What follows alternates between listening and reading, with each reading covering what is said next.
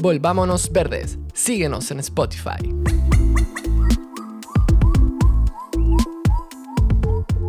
Regenerar es hoy un acto revolucionario y es sin duda lo más coherente que podríamos estar haciendo como especie. Gabriel Orrego Astorga.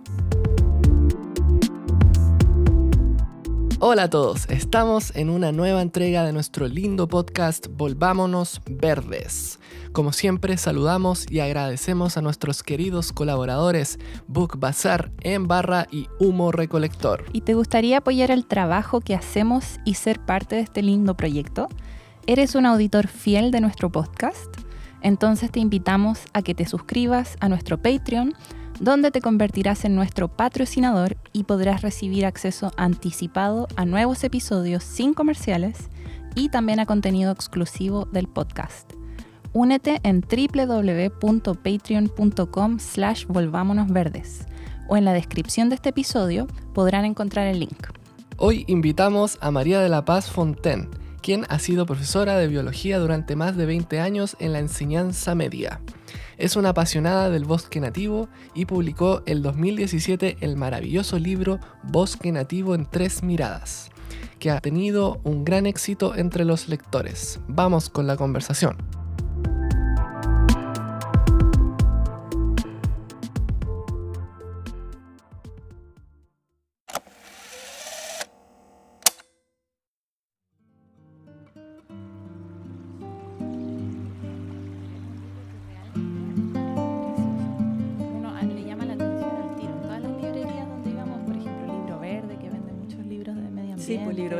Lo compra, claro. Ahí, yo hace años ya que la veía, desde el año 2021 por lo menos, que fue que llegué a Chile. Y siempre le decía al SEA, lo quiero comprar. Lo quiero. Porque uno ya veía, no, no siempre lo podía abrir, pero el solo hecho de ver las ilustraciones que tenía ya en la parte de adelante llamaba mucho la atención. Y, eso que es chiquitito, ¿ah? no, no es un libro grande. Sí, y yo creo que por eso le ha ido muy bien, es que es muy lindo. Sí, como el objeto mismo mm. estéticamente es bonito. Sí. No es solamente el contenido, sino que y ahí la gran el gran mérito de eso es de la ilustradora, mm. que es María José Carmona, que es mi hija. Sí. Sí. Y, ella la que se le ocurrió además yo tenía el libro en tres miradas, pero a ella se le ocurrió dividirlo mm. en, en, tomos. porque me dijo, mamá, si tú haces esto, y tenía toda la razón, y eso, súmate esto, son cuatro en total. Imagínate lo gordo del libro. Imagínate lo mm. incómodo que va a ser. Sí. Y ahí ella tuvo esa visión de decirlo, hagámoslo en cuerpecitos separados, que fue genial. Claro, y uno tiene la sensación de que está no comprando uno, está comprando cuatro. Claro, exactamente, y es mucho más eh, amigable como para manejarlo. Sí, es verdad. Y Ay, sí. Bosque nativo en tres miradas se llama. Yo creo que ya partimos hace rato, ¿no? partimos nomás. Sí, pues entonces, bueno, con el SEA lo compramos hace dos meses y quedamos fascinados. Y nos encanta esa que lo separan las visiones, ¿no? Que uno lo ve a la altura del cielo, a la altura de los ojos, a la altura del suelo. Y, y que mezcla, va mezclando. Entonces, en un libro uno puede tener hongos, líquenes, Exacto. plantas rastreras. Ese fue mi, propio. Bueno, ahí lo conversamos. Eh, bueno, y si necesitan comprar alguna vez también, yo también lo vendo directamente. Sí, un poquito más barato. lo recomendamos totalmente el libro. Y me encanta que adentro tiene, por ejemplo, está el tomo cero, me parece. Sí, donde explican un poquito ¿no? de las plantas y muestran el ciclo de reproducción de los musgos, de las hepáticas. Eso yo lo vi por última vez en la universidad, entonces fue como un recordatorio tan bonito con las ilustraciones. Sí, está bonito. Sí. ¿Y su hija no es eh, bióloga? No, no, pero es ilustradora y se ha como derivado mucho a cosas de naturaleza. Entonces está muy relacionada con, con ilustrar eh, temas de, ecología o de, en fin, de Claro, porque los, naturaleza. los detalles se nota, o sea, uno, no sé, yo lo veo como ecóloga también y veo los detalles súper bonitos, súper bien hechos. Sí, sí. Felicitaciones. Qué bueno. Sí. Gracias, gracias. Sí, ojalá que se vendan muchos más. Yo creo que la gente va a aprender mucho con ese libro. De hecho, mi mamá ayer lo estaba mirando porque ella no lo había, no lo había tomado.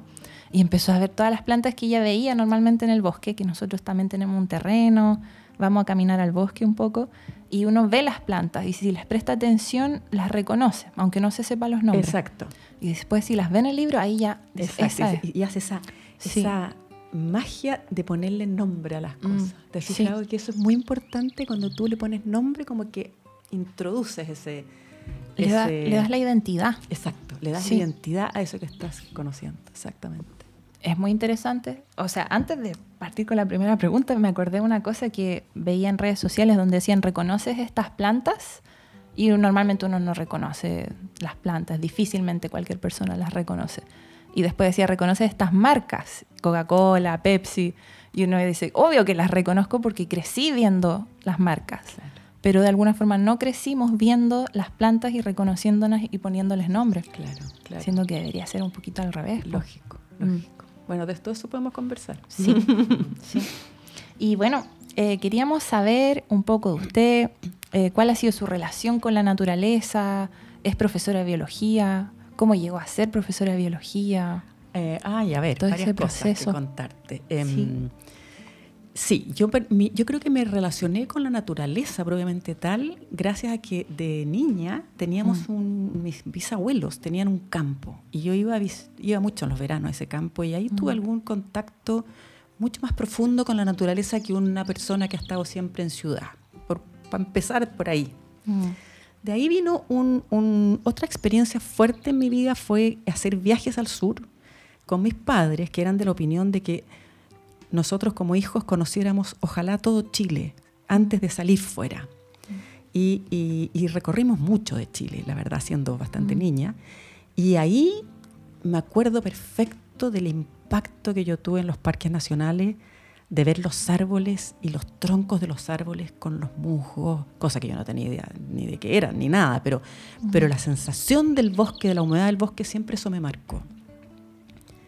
Y de ahí ya salté a estudiar biología y, y, ahí tuve los cursos propiamente tales de, de, fisiología vegetal y de, mm. vegetal en general. Y me acuerdo, sí, la fascinación cuando aprendí lo que eran los musgos, lo que eran las hepáticas y todo ese mundo fantástico. Mundo en miniatura que uno no ve. Sí, exacto. Y, muchos años después llegué a este lugar y vino toda la historia del libro.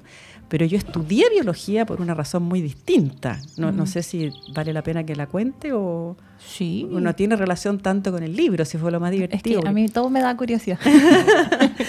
yo era una persona eh, bastante humanista.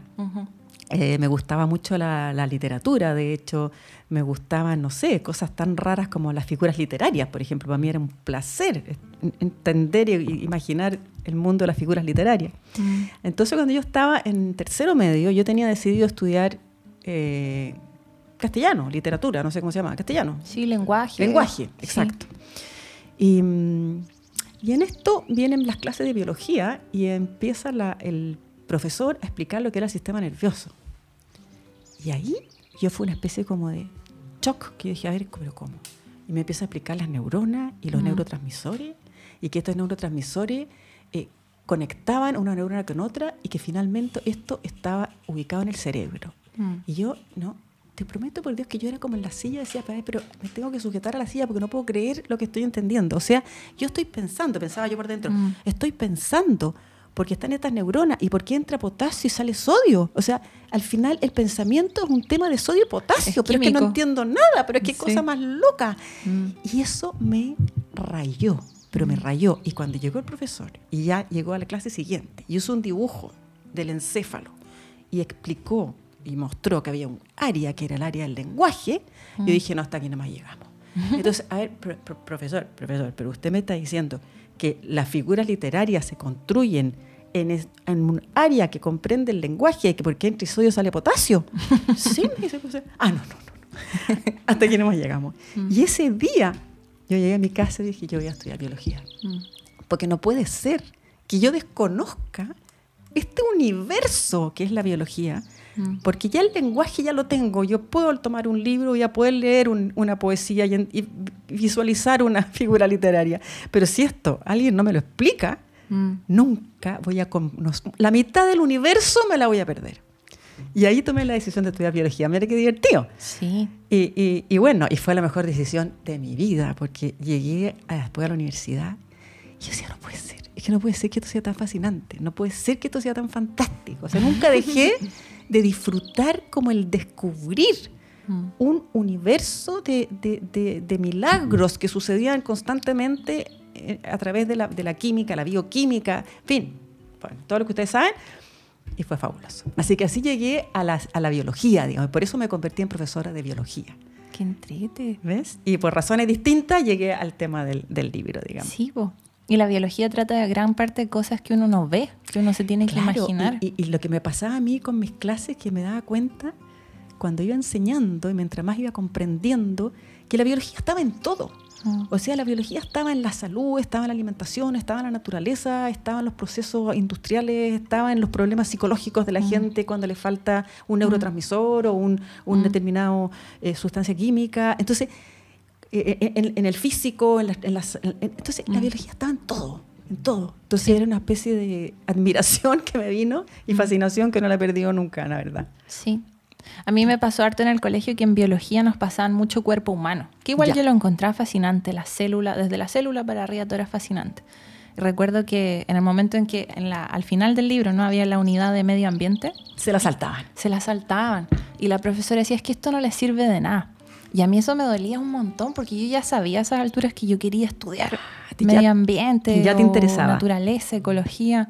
Y decía, pero ¿por qué se saltan esto que para mí era igual súper importante? Como ¿no? La, célula humana se parece mucho a la célula de las plantas, todo está conectado de alguna forma, nosotros estamos insertos en este entorno natural y no, estudiamos todo eso que nos rodea, me parecía raro. Lógico, mm. lógico. Y yo creo que ahí está el gran punto, que en el fondo eh, comprender que, somos parte de lo mismo mm. y no no es que esté el ser humano acá y el medio ambiente allá, sino que son dos cosas que están totalmente integradas. Sí, y si uno quiere, eh, cuando ve la salud humana, depende de la salud del ecosistema, pues el ecosistema contaminado produce personas Absolutamente. contaminadas también, entonces. Claro. Todo relacionado. Bien. Y también estaba impresionada que usted como profesora de biología, yo decía, pero ¿cómo encontró el tiempo para, para hacer un libro? Que yo nunca me habría imaginado un profesor de biología dándose ese tiempo de creando un libro y publicando un libro. Sí, es que fue absolutamente fortuito, la verdad, ah. porque em, yo llegué a este terreno y, y, me fasciné con el tema y empecé a hacer un registro de todo lo que encontraba. Y este registro era para mí, era por asombro de lo que estaba pasando. Yo nunca jamás en la vida pensé hacer un libro. Mm. Y mientras tanto seguía haciendo clases y seguía haciendo clases de la fotosíntesis de la respiración celular. Mm. Y empecé a acumular una cantidad impresionante de fotos y, mi asombro iba en aumento. Y pasaron muchos años, por eso que no fue tan meritorio porque me demoré mucho, mm. porque hacía clase. Entonces esto era como cuando venía para acá mm. y entre, entre medio así de cualquier momento iba ajustando mi foto y cuando ya tenía una cantidad de material realmente sorprendente, eh, en la misma familia, el mismo Carlos y, y, mis hijos empezaron a decirme, mamá, tú tienes que hacer algo con esto, tienes que hacer un libro decía, ¿cómo hacer yo un libro? Si yo soy profesora de biología, yo no soy mm. ni ecóloga mm. como tú, ni botánica, ni especialista en, mm. ninguno de estos temas, no, no, voy a poder hacer un libro. Y ahí la, María José, que es la ilustradora, es la que más me insistió y me decía, mamá, ese va a ser el valor de tu libro porque es la visión de una profesora que justamente va a tener un lenguaje a lo mejor mucho más cercano que la de un especialista. Sí. Y eso como que me hizo mucho sentido y dije, ya, yo voy a empezar a, planificar esto. Y empecé entonces simultáneamente con las clases a imaginar eh, cómo hacerlo y cómo, cómo presentarlo y ordenar este material. Y ahí empecé a trabajar y trabajar y trabajar y me demoré muchísimo. Y sí, al final, el último año que yo hice clase fue el 2015. Porque el 2016 ya me concentré en el libro. Porque ahí me di cuenta que si no me dedicaba, no lo iba a terminar nunca. Claro. Entonces 2016 y 2017 fue todo el tema ya full libro y imprenta y conseguir todo lo que significaba y meterme en un tema que yo desconocía absolutamente. Entonces fue súper eh, difícil y fascinante, pero mm. eh, ahí dejé de hacer clase, la verdad. Es como tirarse a la piscina. Hemos conocido que el Seba y yo trabajamos en una librería. A veces vienen personas que publican sus propios libros, ¿no? Y nos dicen que es tan caro imprimir libros, uno no sabe si se van a vender o no. Sí, pues yo, yo no tenía, nunca pensé, nunca, nunca, nunca, nunca pensé que se iba a vender así. O Mm. sea, jamás, la verdad. Es que es mágico ese libro. Tiene ha algo sido muy, muy, lindo y yo creo que tiene mucho que ver finalmente con el ser profesora. Mm. Yo creo que ahí hay una relación que se produjo porque mucha gente me ha comentado eso, que le resulta entendible las explicaciones y que a veces los libros más especializados tienen Mm. una terminología excesivamente difícil. Sí. ¿Mm? Y este trata de explicar, creo que al, al final tiene una parte en que explica los términos bien técnicos. Sí, sí, muy tiene un claro. glosario también de, de- de términos más difíciles, sí, más Sí, yo- técnicos.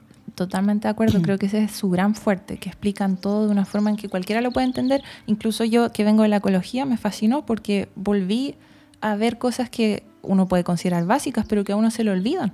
Entonces volví a recordar Claro, es cosas que yo, se yo lo que me habían pasó, olvidado. que cuando dije ya voy a mo- mostrar este libro que va a hablar de lechos, de musgos, de Mm. re- trepadoras, y dije, a ver, ¿quién sabe lo que es un hongo? Mm. ¿Quién sabe lo que es un líquen?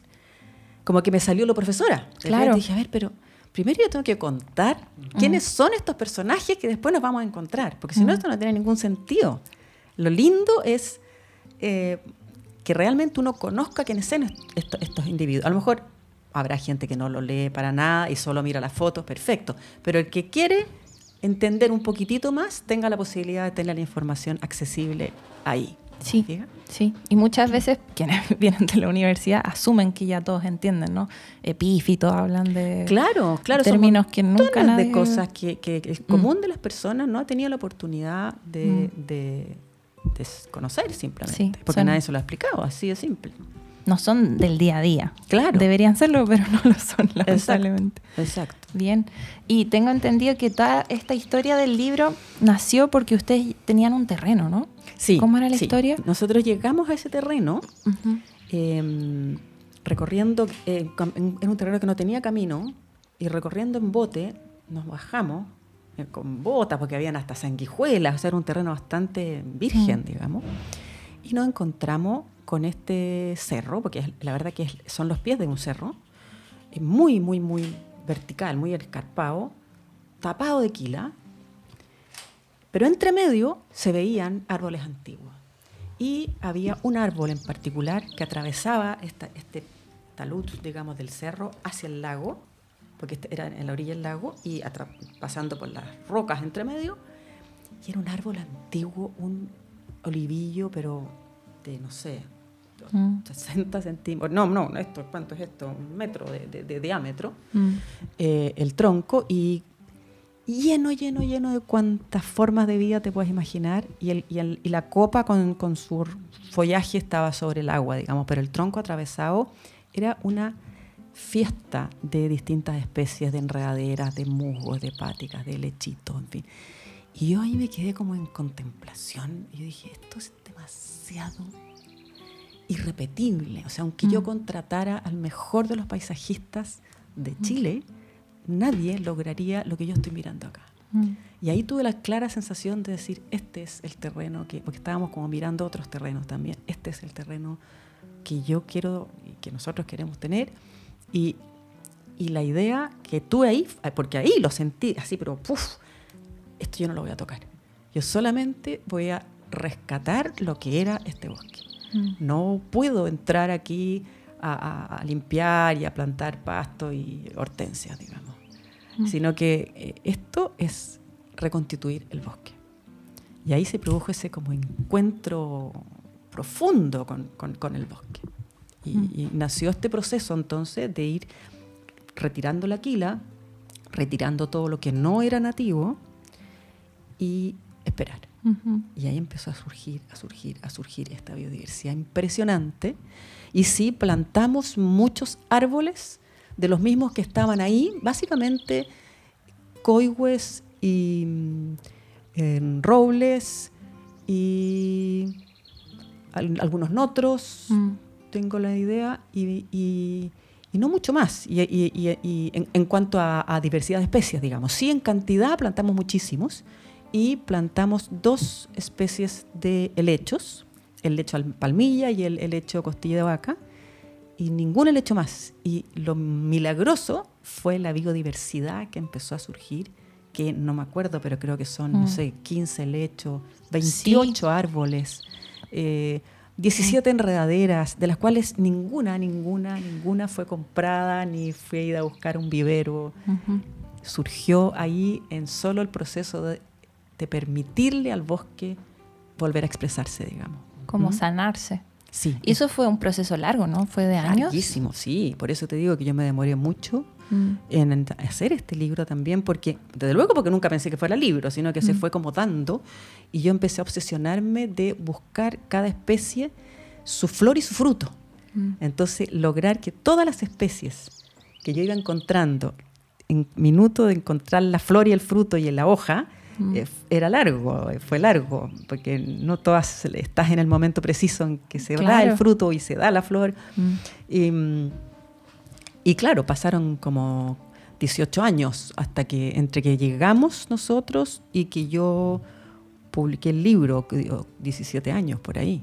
Claro, Mucho un tiempo largo pero me hace sentido, porque en todo ese tiempo se va regenerando y se va transformando. Claro, ahora mucho antes de que estuviera el libro ya estaba la fuerza, por eso yo me impresionaba, porque mm. cada vez que iba me encontraba con otra especie, otra hierba, otro, mm. otro musgo, y bueno, ya ahí me empezó la locura por los musgos y las hepáticas y, y este micromundo y, y, que el bosque era esta complejidad mm. y, las eh, trepadoras y los helechos distintos y en fin. Wow. No, y tiene una cantidad de especies que nosotros tenemos un, terreno y gran parte del terreno es bosque y es un bosque que estaba ahí. Nos parece que los árboles tienen 50 años. Parece que hubo alguna corta o algo antes, no sé si erupción de volcán, que crecieron estos árboles que no son tan, tan viejos. Me parece que no hay tantas especies como veo que hay ahí, quizás porque ese terreno tiene más humedad. Eso es lo que te iba a decir, que yo creo que un factor decisivo para que mm. esto funcionara es que este es un terreno de exposición sur. Sí. Entonces tiene una, una humedad mm. y, menos sol, digamos, que si fuera posición norte, que no habría funcionado tan claro. de esta manera, yo pienso. Y tiene otro factor que ayudó, que relativamente cerca, no sé, era 5 kilómetros más allá, hay también un bosque. Mm. Entonces le llega eh, claro, las semillas, claro, y los pájaros y todo, entonces van trayendo también biodiversidad. Mm. Pero, pero eso es como lo que yo considero más em, importante también de transmitir, que todos podemos cooperar en esta mantención de la biodiversidad, más allá de que tengamos una gran extensión de terreno o una pequeña extensión. O sea, estos son mm. dos hectáreas. Claro, mm. en Santiago dos hectáreas es, es inmenso, pero... pero... Pero, en relación a lo que es un bosque, dos hectáreas es una cosa muy pequeña. Sí. Y sin embargo, en esas dos hectáreas puede darse toda esta biodiversidad. O sea, increíble. Eh, es bien sorprendente eso, mm. porque uno piensa a veces, no, pero es que mi terreno no se mm. presta para mm. ayudar en la conservación de la naturaleza porque es tan chico. No, todo ayuda. Todo puede permitirlo. Desde una plaza puede tener árboles nativos. Y, un jardín, un, balcón. un balcón, un, un, terreno de cualquier dimensión, hasta llegar, por supuesto, a los parques privados o parques nacionales, pero ya eso es otra cosa. Pero la, pequeña eh, área también tiene mucho que hacer. Qué lindo eso que sentir que todos podemos ser parte de la conservación. No solo es necesario en los parques nacionales, que es como áreas concretas, ¿no? De lugares vírgenes, pero puede ser en cualquier parte. Exacto. Y eso es lo otro que a mí me interesa también, o sea, como lo que yo pienso, al menos lo que yo siento, que a veces siempre como que culpamos a grandes estructuras que son responsables de que las cosas sean así o asá, o que no se ha conservado esto o aquello, mm. y, como que las estructuras o los sistemas son los que mm. fallan. Y a veces tenemos que partir por nosotros mismos. Exacto. Si cada uno se pone en esta actitud mm. de conservar, y de ahí viene la importancia de la educación, desde luego, em, no es responsabilidad solo de la gente del sistema. De los políticos. Es, de cada cual, cada cual puede hacer algo. Sí, ¿Mm? sí, estoy totalmente de acuerdo que el sistema por un lado puede estar mal, hay que mejorarlo. Y, puede tomarse más reglamentaciones, como estábamos conversando recién, o más, mm. eh, fiscalizaciones, por supuesto. Pero hay una actitud de que cada uno puede mm. participar también. Sí, pues en el, en el día a día las cosas más pequeñas a veces uno cree que no tienen ninguna influencia, pero para mí, por ejemplo, nosotros tenemos un compost, no lo empezamos a hacer hace mucho Y para mí ese es mi gran aporte. Yo digo, me encanta el compost porque tiramos todas las, nuestras basuras, nuestros vegetales. Impresionante. Y que con los años eso se va a convertir en suelo. Y para mí es, mágico. Mágico, absolutamente mágico. Es maravilloso. Claro, y una persona sí, no es tanto, pero vamos de a poquito, por pues, supuesto. cada persona por persona. Obvio, obvio, mm. sí. Qué lindo. Ya. y bueno, nos contaste cómo, cómo había nacido este libro y ahí, de ahí se dio esto de que va a ser por distintas miradas, ¿no? A nivel del suelo, a mirar al nivel de los ojos, a nivel del cielo. Claro, eso se dio por, por una vivencia real, que yo, yo, yo experimentaba eso. O sea, yo, por ejemplo, veía algo, porque estaba preocupada de tomar fotos de unos hongos que estaban efectivamente en el suelo, pero inmediatamente me ponía de pie y resulta que a esta otra altura había otro hongo que no era la misma especie que el de acá. Mm. Y, esto es, realmente me pasaba así.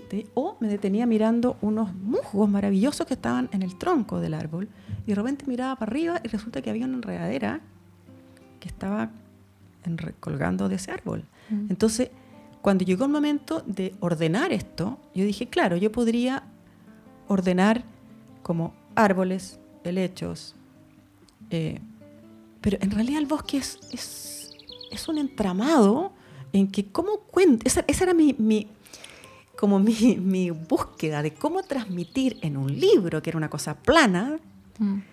la sensación del bosque. Que, que, el bosque tenía olor, tenía texturas, tenía tenía, tenía sonidos, tenía estratos, tenía luces. Mm. Eh, ¿Cómo logro esto? Obviamente que era imposible, pero, mm. pero tratar de transmitir como esa riqueza del bosque. Y ahí mm. entonces pensé, a ver, pero en realidad es falso si yo pongo musgos y digo, los musgos están en el suelo, ¿no? No están en el suelo, están en las tres, están en todas partes. Y ahí me surgió esto de, la, de las tres alturas. Sí. decir, a ver, voy a, voy a contar dónde encontré cada cosa, sí. como realmente yo la viví. Y la forma más típica de hacerlo sería separarlos en grupos. Puedo decir, aquí están los hongos, aquí están los helechos. Exacto. Siendo que en la naturaleza no están separados en grupos. Eso es lo que yo quería como contar de alguna manera. Que la persona mm. que finalmente recorriera el libro dijera, ah, esto quiere decir que el bosque está todo entremezclado. Y están estos estratos eh, para poderlo describir. ¿Mm? Y sí, es un poco desordenado, uno puede decir, el bosque es desordenado, uno, uno se confunde, hay de todo, a veces no sabe qué es qué, a veces yo no reconozco una hepática de, de, un, musgo, por supuesto. Pero claro, de eso se trata, de Exacto. que uno va Y esto mismo eh, también yo creo que es una forma de mirar cualquier cosa. O sea, eh, hay también como una enseñanza de aprender a mirar. Y, en el bosque esto pasa no solamente con los vegetales y los hongos, sino que también, por ejemplo, yo empecé a darme cuenta con los pájaros. Si yo quiero encontrar un wet wet, lo voy a encontrar en el suelo. Mm. Pero si quiero encontrar una torcaza, la voy a encontrar arriba, mm. volando. O, para qué decir, eh, no sé, el, los, ¿cómo se llaman las que pasan estas... ¿Golondrinas? Eh, claro, eh, o las golondrinas las voy a encontrar probablemente a media altura, o el, o el, mm. el Martín Pescador lo voy a mm. encontrar pasando volando a ras. Entonces, cada mm. cual también tiene su estrato y, y, uno podría seguir complementando el libro con los pájaros y con los insectos. También hay insectos que vas a encontrar en el suelo y insectos que vas a encontrar arriba. Yo ya, ya sé a quién voy a encontrar arriba y a quién voy a encontrar abajo. ¿Te fijas? Entonces es bien entretenido eso como porque muestra un poco lo que son los, también los, los nichos de las especies, pues, ¿no? Mm. Como se llama en, ecología, digamos, o sea, en qué lugar de mm. este ecosistema mm. habitan. Las asociaciones. Y las asociaciones, exacto. No cualquiera está con cualquiera. Sí. sí. Entonces, es, una riqueza tremenda. Y es alta complejidad también. O sea, el, el, bosque, como debe ser, es altamente complejo. Por supuesto, por supuesto. Qué bello. Ojalá que las personas aprendan mucho escuchando esto. bueno, y había comentado que lo que quería era a partir de las cosas más básicas, ¿no? Explicar el hecho, qué es eh, musgo, qué es hepática. No sé si quiere explicarnos un poquito, por ejemplo, hepática hasta, hasta ahora a mí me cuesta entender lo que es una hepática y eso que lo estudie. Mira, yo para explicarte las hepáticas, digamos, yo partiría de la, de la, idea de que las hepáticas son briófitas. O sea, eso quiere decir de que son evolutivamente anteriores a las plantas modernas mm. y que por lo tanto son más simples en, su, en sus estructuras, aunque no menores en importancia, porque uno dice como simple, como que las miraran menos, no. Claro.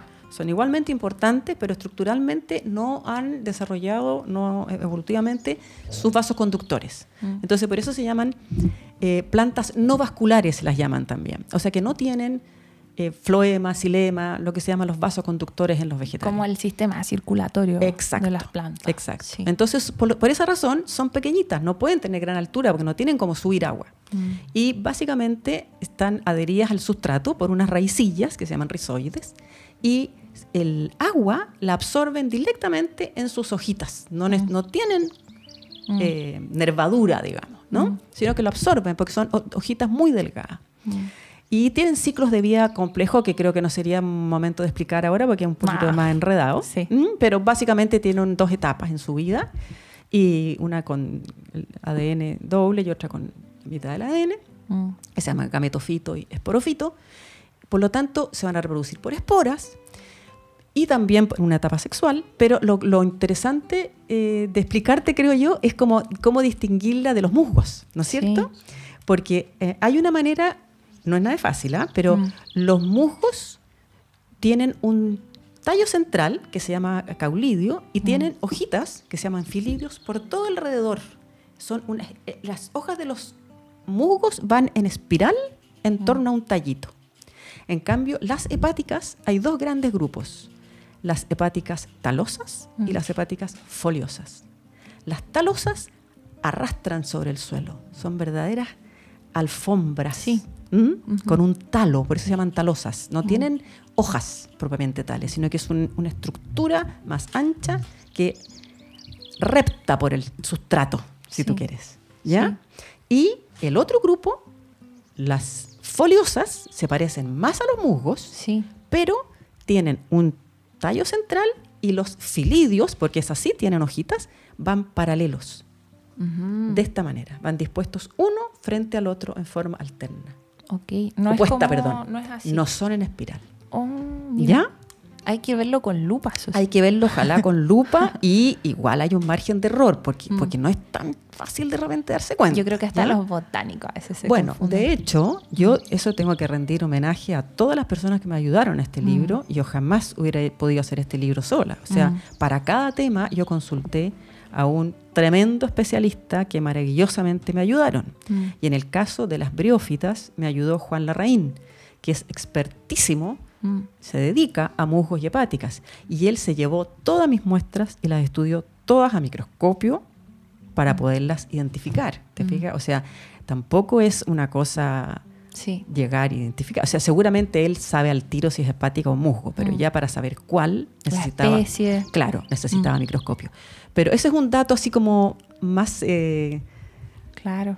Simple de poder distinguir hepáticas de musgos. Y ahora eh, recuerdo que hacen salidas a terreno o con turistas, por ejemplo, con lupa. Claro, claro, Le- hay le lo que se llama el turismo en con lupa. Turismo con lupa. absolutamente Y es como para necesario, ver estas claro. cositas. Y es importante señalar que tanto hepáticas como musgos eh, tienen un rol importante como, como van a estar cubriendo los troncos, eh, como para evitar la, la, la excesiva escurrimiento, el, el excesivo escurrimiento del agua. Mm. Son colchoncitos que van a permitir que el agua vaya escurriendo lentamente Mm. y eso entonces retiene el agua y participan del ciclo eh, y- Mm. y- y- del agua de esa manera y hacen que más lentamente vaya el agua entrando a las napas subterráneas.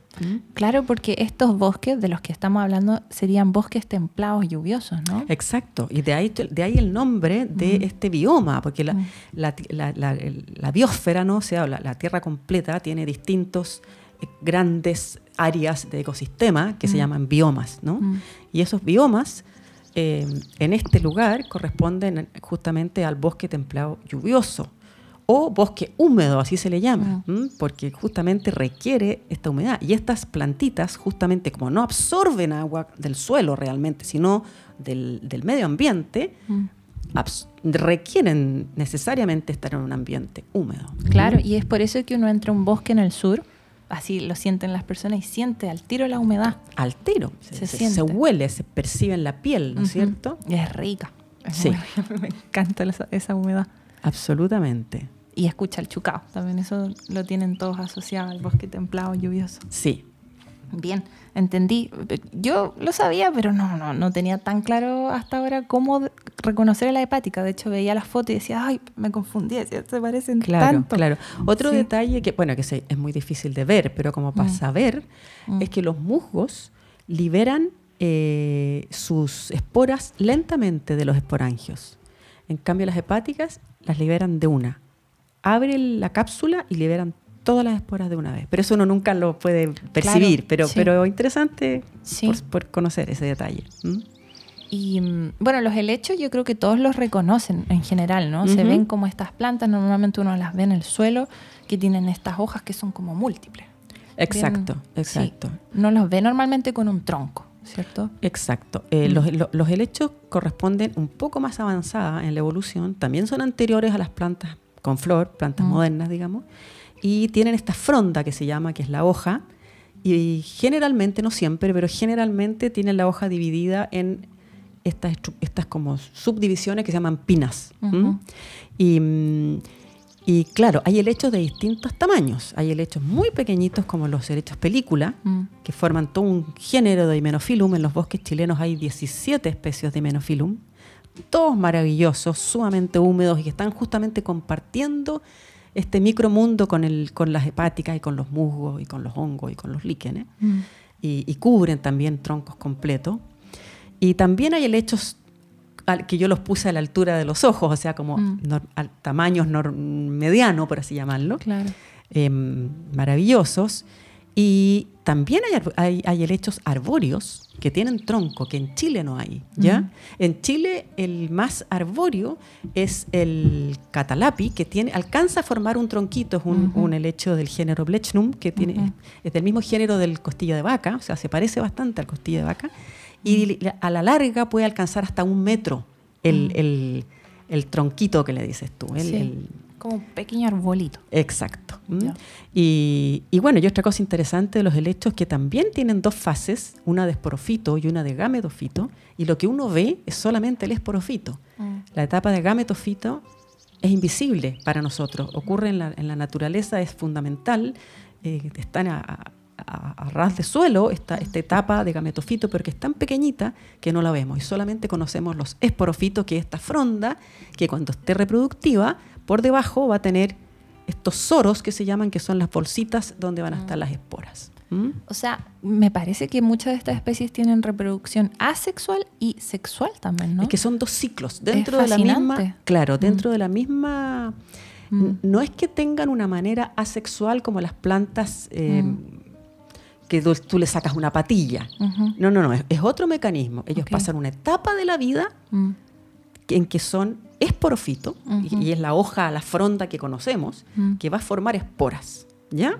Esa espora finalmente germina, se libera, cae el suelo, ¿no es cierto? En un, suelo fértil adecuado, germina y va a formar al gametofito. Mm. Y el gametofito es una estructura chiquitita, como en forma de corazón, que prácticamente no se ve, y esa estructura, milagrosamente, tiene, va a formar espermios y óvulos. Mm.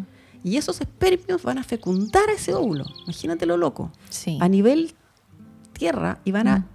nadar estos espermios en la humedad. Por eso necesitan humedad también los mm. helechos. En la humedad donde puedan vivir, van a ir a fecundar al óvulo. Y esa fecundación va a generar un nuevo esporofito o sea, una nueva planta que nosotros sí vamos a ver y que va a volver a formar esporas. Mm. ¿Comprendes? Sí. O sea, la misma planta tiene este ciclo de dos etapas. Sí. ¿Mm? No sé si se entendió Como distintas identidades. Claro. No, es solo una. Claro, es como em, un cambio en su, en su estructura, pero que es la misma individuo. Sí. ¿Te fijas? Que, pasa por dos estados. Como, como la mariposa, ¿no? Como dicen que pasa por oruga y después por mariposa. Claro, claro, algo así podría parecerse, exacto. Es súper loco. Y es muy lindo y es muy mágico porque... Eh, imagínate, nadie ve eso, nadie ve esos espermios nadando, fecundando un óvulo de, de, de, lecho. Y lo mismo pasa con los musgos y lo mismo pasa con las hepáticas. Los tres tienen este misma eh, doble ciclo de vida. Y eso está explicado justamente en, los dibujos ahí del, tomo cero. Y en toda esta gran biodiversidad de un tema que ya hemos hablado en otros episodios de los hongos. Hemos hablado con algunas personas expertas que nos han explicado que los hongos no son plantas, pertenecen a otro reino, ¿cierto? Ya son otra cosa. Otra cosa, completamente distinta, fundamentalmente porque los hongos no hacen fotosíntesis.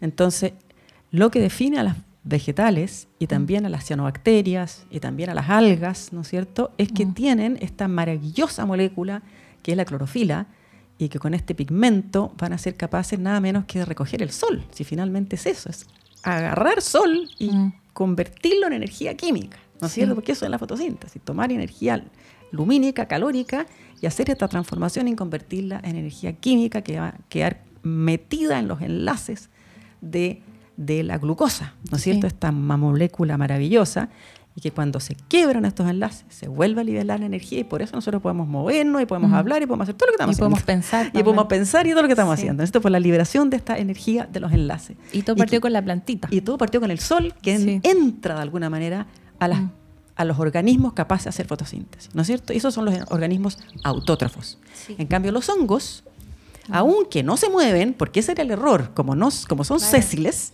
y vivían como en el suelo, la mayoría, la gente los veía en el suelo, pensaban que eran plantas, muy lógico, pero no, no son plantas porque ellos no hacen fotosíntesis, sino que necesitan comerse a otro. Tal como nosotros, que nosotros comemos una manzana, ellos en vez de tener una boca para comer una manzana, ellos liberan sustancias, eh, enzimas, digamos, digestivas en el sustrato en el cual están instalados. Y ese sustrato puede ser madera, puede ser eh, eh, hojarasca o puede ser las frambuesas que tenemos en la cocina. ¿No es cierto? Entonces, ese sustrato es el que ellos absorben y de ahí van a fabricar moléculas y todo lo que necesitan. Entonces, eh, igual que nosotros. Entonces, esa es la gran diferencia. Y ahí Whitaker en el año 1969 fue un científico que los dividió, dijo, no, no tienen nada que ver con las plantas son un reino aparte y mm. además tienen diferencias estructurales en su forma de su célula, en su mm. pared celular, en fin. Mm. Y tienen roles muy distintos en la naturaleza, porque básicamente son descomponedores, a los hay parásitos también y los hay micorrízicos, que es otro mundo maravilloso, el tema de las micorrizas en los bosques. Y si no fuera por los descomponedores, estaríamos llenos de materia muerta, ¿no? De, restos, de claro, o sea, la Tierra sería una tonelada de cadáveres, una cuestión eh, mm. inimaginable. Y muchas mm. veces cuando pensamos, em, ay, pero qué atroz, nos vamos a descomponer, y como que hay una asociación entre la descomposición y una cosa mm. como terrible. Y a mí me parece maravillosa. O sea, igual como tú hablabas del, del, compost, ¿no? O sea, qué cosa más maravillosa que esta descomposición que finalmente constituye nuevamente tierra y, todo cicla. ¿no? Y vida. Y vida, y, todo, todo cicla, todo cicla. Eso es fantástico.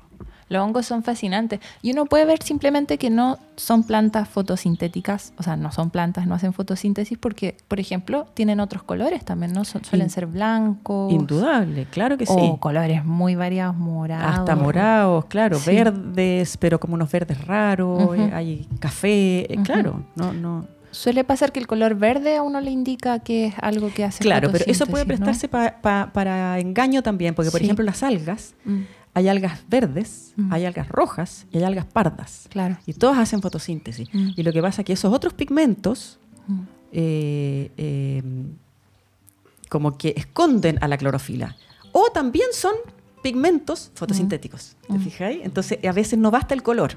Entonces, puede por ahí también se haya prestado para, confusión. Claro. Igual hay siempre excepciones en la naturaleza, eso es muy compleja. Sí, pues. sí, Bien. Bien. Y algo que yo también tenía una duda es con las epífitas. ¿Epífitas serían plantas? No necesariamente. Epífita se refiere a que son organismos que viven ah, sobre otros. ¿ya? Entonces pueden haber, por ejemplo, musgos, hepáticas, helechos película, que son epífitos. Hay hasta trepadoras que pueden ser epífitas, pero también hay líquenes en abundancia que son epífitos y hay hongos que son epífitos. Claro. Entonces, aunque hongos no, ¿ah? porque los hongos, estoy pensando fuerte, mm. ya si están van a, van a parasitar, porque van a mm. alimentarse del sustrato, pero sí líquenes. Y epífito entonces querría decir que no se sustentarían por sí mismos, necesitan a un otro para, para estar encima de él, ¿no? Claro, pero, pero no se sustentarían en cuanto a espacio.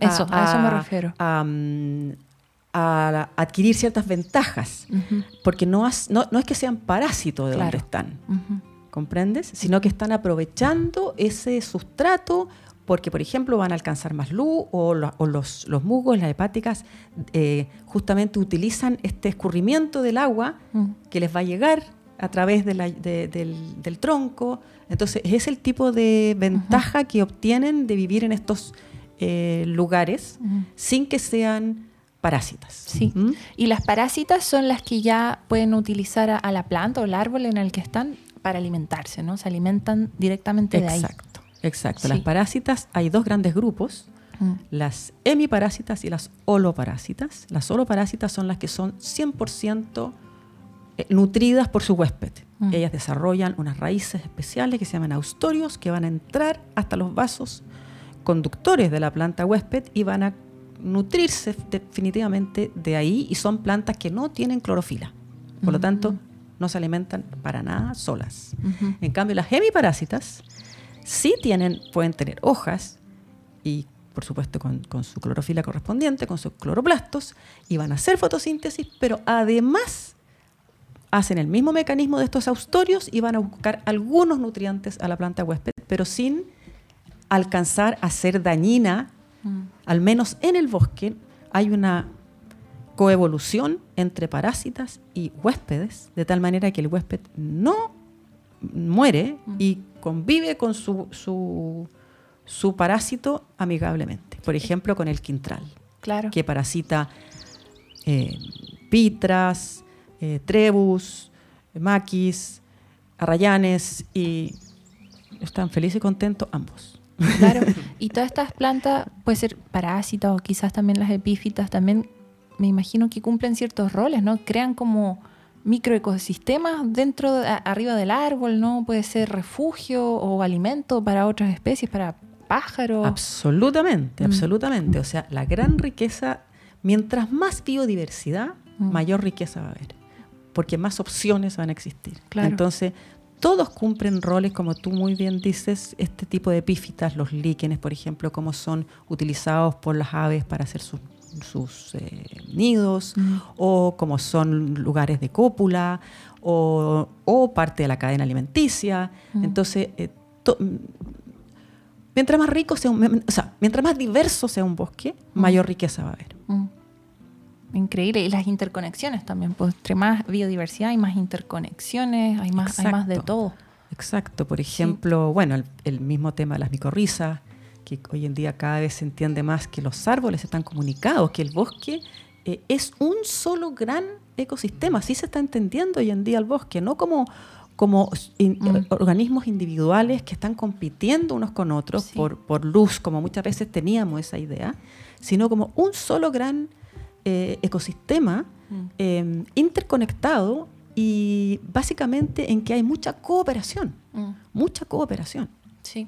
Eh, que es una mirada nueva, mm. ¿no? Entender que los musgos, perdón, que los hongos son capaces de comunicar un árbol madre con una plántula y que ese árbol madre le va a estar mandando nutrientes, hormonas, no solamente, además de carbono, en fin, a las plántulas. Incluso, em, no sé si hablaron de esto en otro programa, de, las investigaciones de Susan Simard.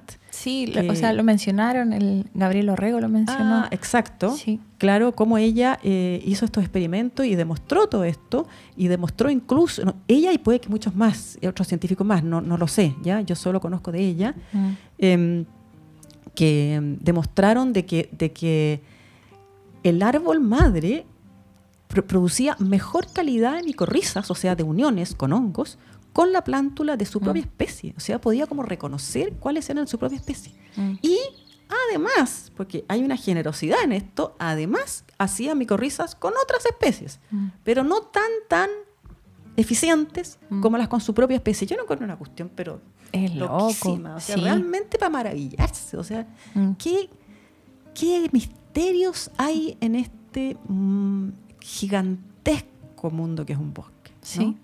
Por eso cuando mi profe de biología dijo, no, si eso no les va a servir de nada, yo decía, no, aquí hay un universo inexplorado que no estamos comprendiendo y que estamos perdiendo mucho. Yo creo que las personas pierden mucho cuando no se informan, no necesariamente el bosque templado, pero de la zona donde uno vive, ¿no? Si vive en el centro, en Santiago, saber de todas las especies que hay ahí en el bosque mediterráneo, el bosque... Indudable, y eso es muy importante lo que tú dices, que esta mm. misma visión es aplicable a cualquier mm. em, bioma eh, de Chile, bueno, del mundo, pero, pero pensando en Chile, si estamos en el norte, si estamos en la costa, si estamos en el bosque esclerófilo, como dices mm. tú, eh, ser capaces de conocer lo que tenemos, si es nuestro patrimonio, es, lo que somos.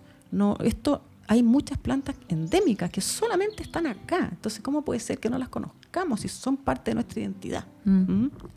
En todo Chile, no solamente en el bosque templado lluvioso, como dices tú, sino que esto es aplicable en cualquier eh, región de Chile. Y el otro día vino una, señora que era amiga de mi mamá, llegó al terreno y dijo, ah, tienen de esto. Dijo, esto sirve para el dolor de guata, tienen de esto, esto sirve para el dolor de cabeza. Y dije, chuta, todo eso yo lo pierdo porque no lo sé.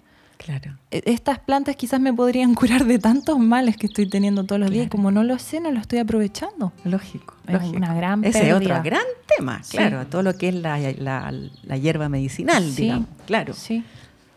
Wow, son farmacias, dicen.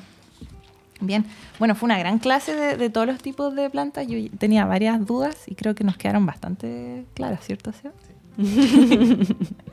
bueno, y yo tenía una, duda mía basada más en, el colegio, ¿no? Donde hace clase. ¿Cómo, ¿Cómo ha sido recibido el libro? No sé si ha visto si los alumnos que usted tiene lo han recibido, lo han visto, han aprendido algo. Mira, es que ahí la verdad es que yo dejé de hacer clase cuando publiqué el libro. Como te mm. contaba, el año 2015, sí. yo dejé de hacer clase el 2016. O sea, claro, ese fue el último año, el 2016, el 2017 me concentré en el libro, el 2017, en diciembre lo publiqué y de ahí para adelante no he eh, parado de cosas en relación al libro. Entonces, eh, no he vuelto a hacer clase. Sí he ido a hacer charlas al mm. colegio. Mm. Y lo que me ha pasado es que me he dado cuenta de una manera muy mágica que esto es como otra forma de enseñar. Em, porque he tenido la oportunidad de hacer cursos de flora nativa, por ejemplo, he tenido la oportunidad de, dar charlas en diversas partes, de personas que me escriben. Eh, usted te puede imaginar la cantidad de gente que me escribe mails que tiene el libro y que algo pasó y que me pregunta o me comenta o la experiencia que tuvo, en fin, etcétera, etcétera, etcétera, etcétera. Entonces, creo que hay, eh, que hoy en día yo como que me viré a, otra forma de enseñanza. Sí, ¿Mm? otra forma de ser profesor.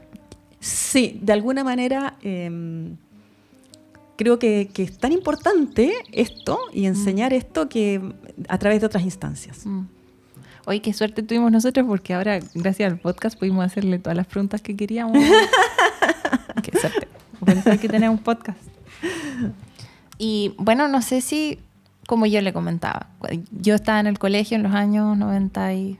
No, 90, 90 y algo era muy pequeña, pero el 2000, 2000 y algo, 2000, antes del 2010, 2004, por ahí.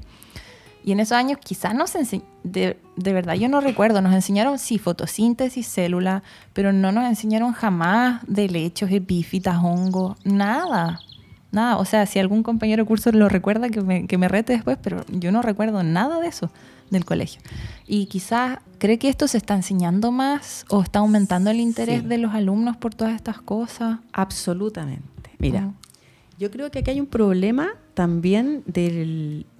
Yo que hice clase por 28 años, te puedo contar de que lograr introducir ese programa en un nivel escolar en que los niños van lentamente aprendiendo, que no es lo mismo que estar en una universidad, que en una hora de clase tú avanzaste N, es mucho contenido el que hay que lograr em, introducir. Entonces hay que también como que perdonar un poco a los profesores que al final el último capítulo siempre se les queda fuera, ¿ya? Eh, pasa eso. Pero el punto más importante al que tú vas es la importancia que tiene este tema, ¿no es cierto? Y yo creo que hoy en día eso ha cambiado mucho. Eh, es parte de los programas, eh, yo creo que mucho más preponderantemente, y el interés de los niños ha cambiado. Fíjate que yo tuve la oportunidad ahora de ir a hacer una charla. Era como un... Mira, era un colegio que estaban trabajando eh, botánica. Es un colegio como muy abierto como a distintos temas estaban como en una unidad de botánica. y me llamaron, me invitaron a hacer una, clase eh, a un quinto básico. Y para mi sorpresa, quinto básico era cuarto, sí, quinto básico. Y para mi sorpresa, tú no te imaginas la cantidad de preguntas que me hicieron esos niños y cómo estaban de interesados precisamente y sobre todo en los hongos. Mm. Sabes que era una fiebre de hongos. O sea, yo creo mm. que los hongos están de boom. O sea, no sé, es una cosa, pero que se, se, largaron mm. de moda full. Sí. Entonces, ya eso determina entonces que los profesores van a tener que estar un poco en, la onda de... Y todo el tema de medio ambiente. Todo lo que tenga que ver con conservación, mm. es fundamental hoy en día. O sea, justo me metí ayer a ver los temas del Congreso Futuro, que está en este momento transcurriendo, no sé si lo han captado. Y hay muchas charlas que tienen que ver con conservación.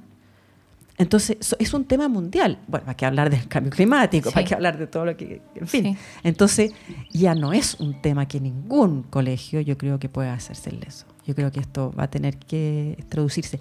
Lo, lo que es difícil y que uno tendría que buscar es cómo hacer estas actividades en terreno. O sea, cómo lograr que esta experiencia de naturaleza sea real y no sea en, en los libros solamente.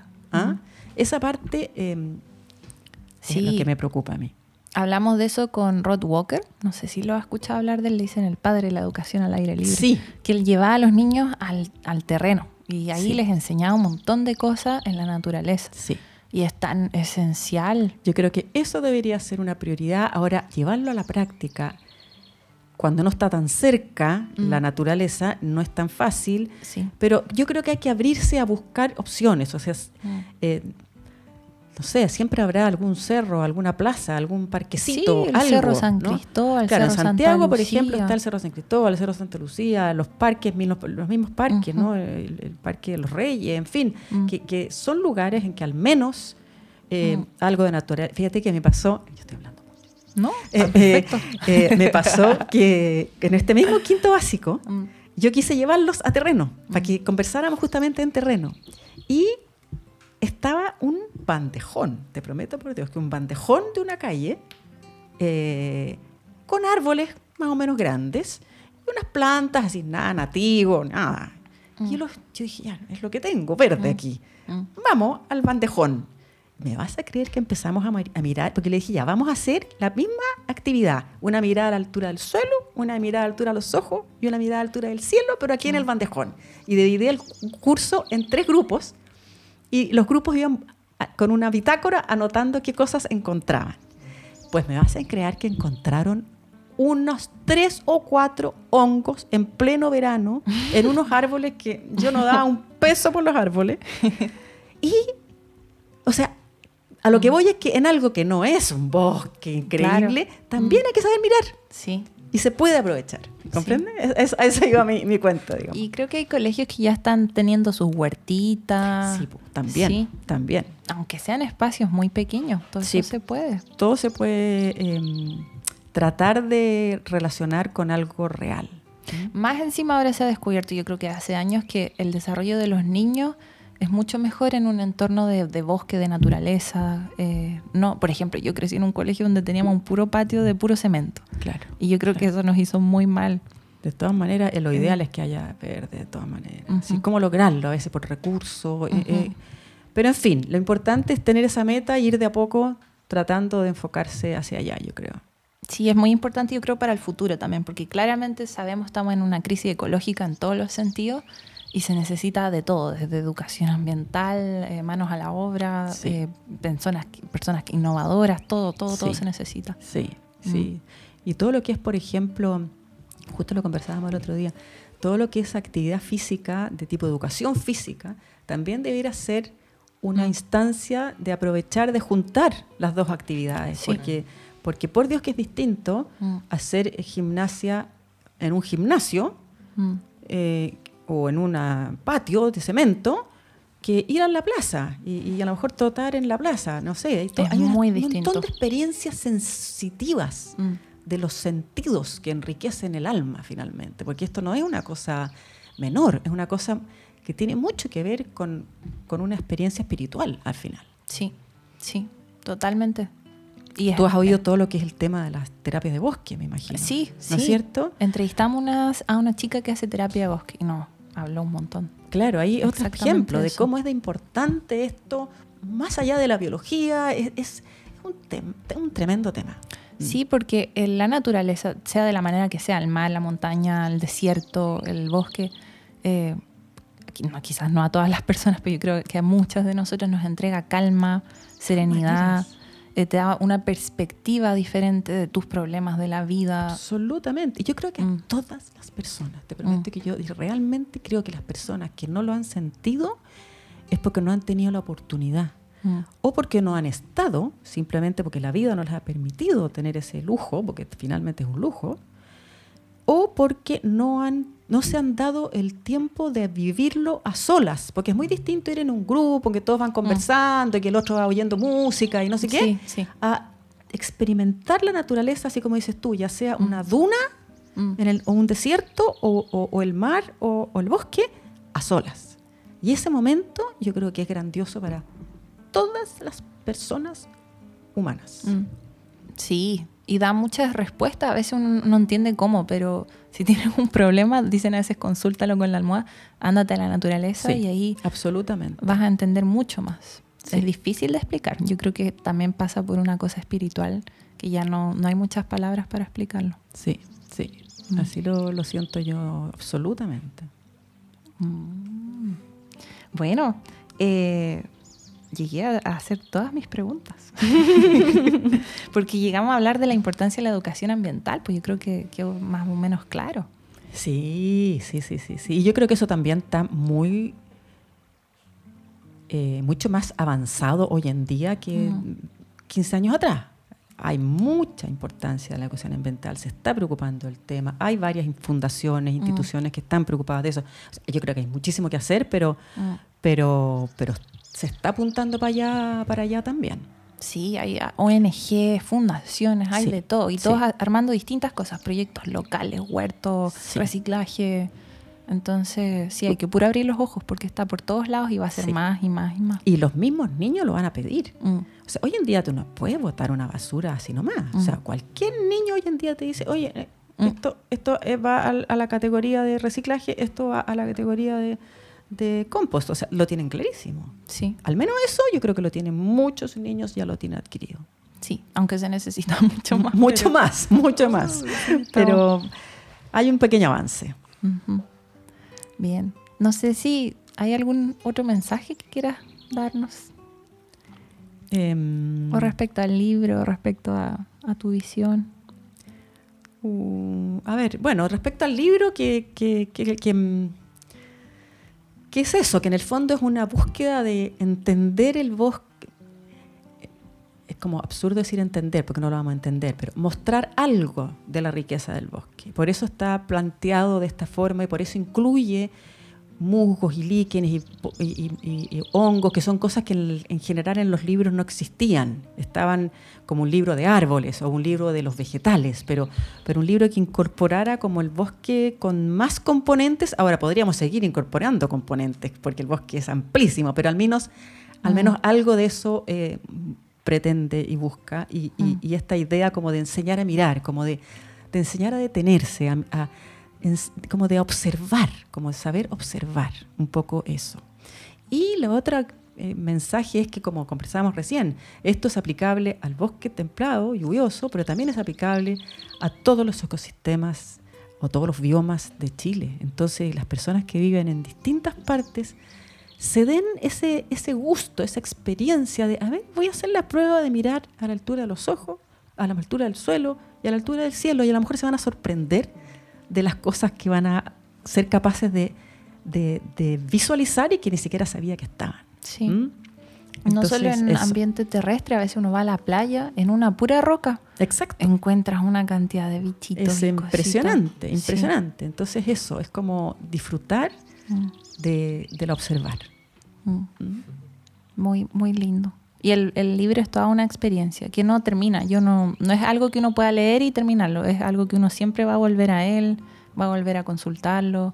Lo, lo comparte también. Yo lo voy a compartir mucho con mi mamá, con el Seba.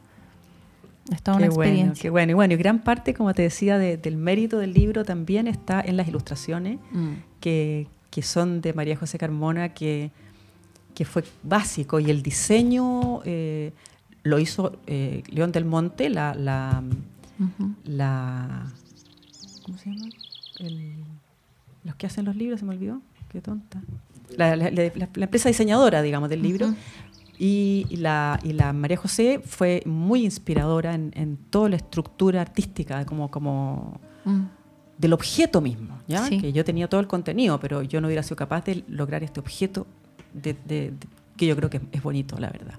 Sí, porque no es solo la información que es muy importante, el contenido, sino que eh, como un objeto estético. Exacto. claro, exacto. como algo lindo a la vista. Claro, y también quisiera eh, no dejar la, la- de mencionar a personas que fueron clave para que este libro fuera lo que es, que, que están eh, todas mencionadas acá, Mm, sí. eh, que son tanto los expertos como Juan Larraín, Reinaldo Vargas, que me identificó y me ayudó en todo lo que era hongos, em, eh, Felipe Osorio, que me identificó todo lo que era helechos, María Teresa Izaguirre, que me ayudó en todo lo que era plantas vasculares, Juliana Fursi, que fue gran inspiradora del libro, eh, fue la primera persona que yo le mostré lo que estaba haciendo y me dijo esto, hazlo, vale la pena.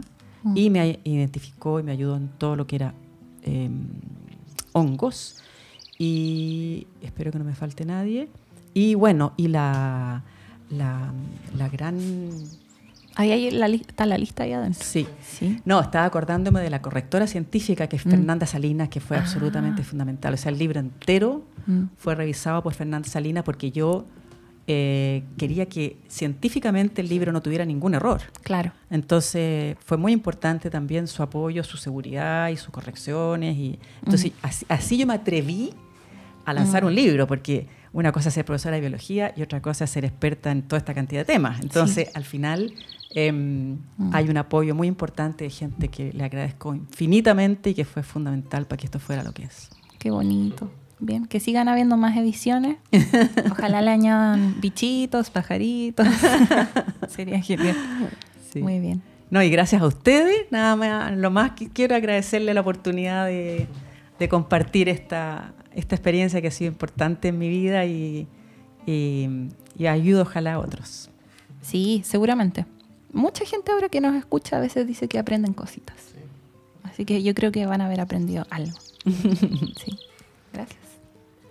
Gracias, Eva.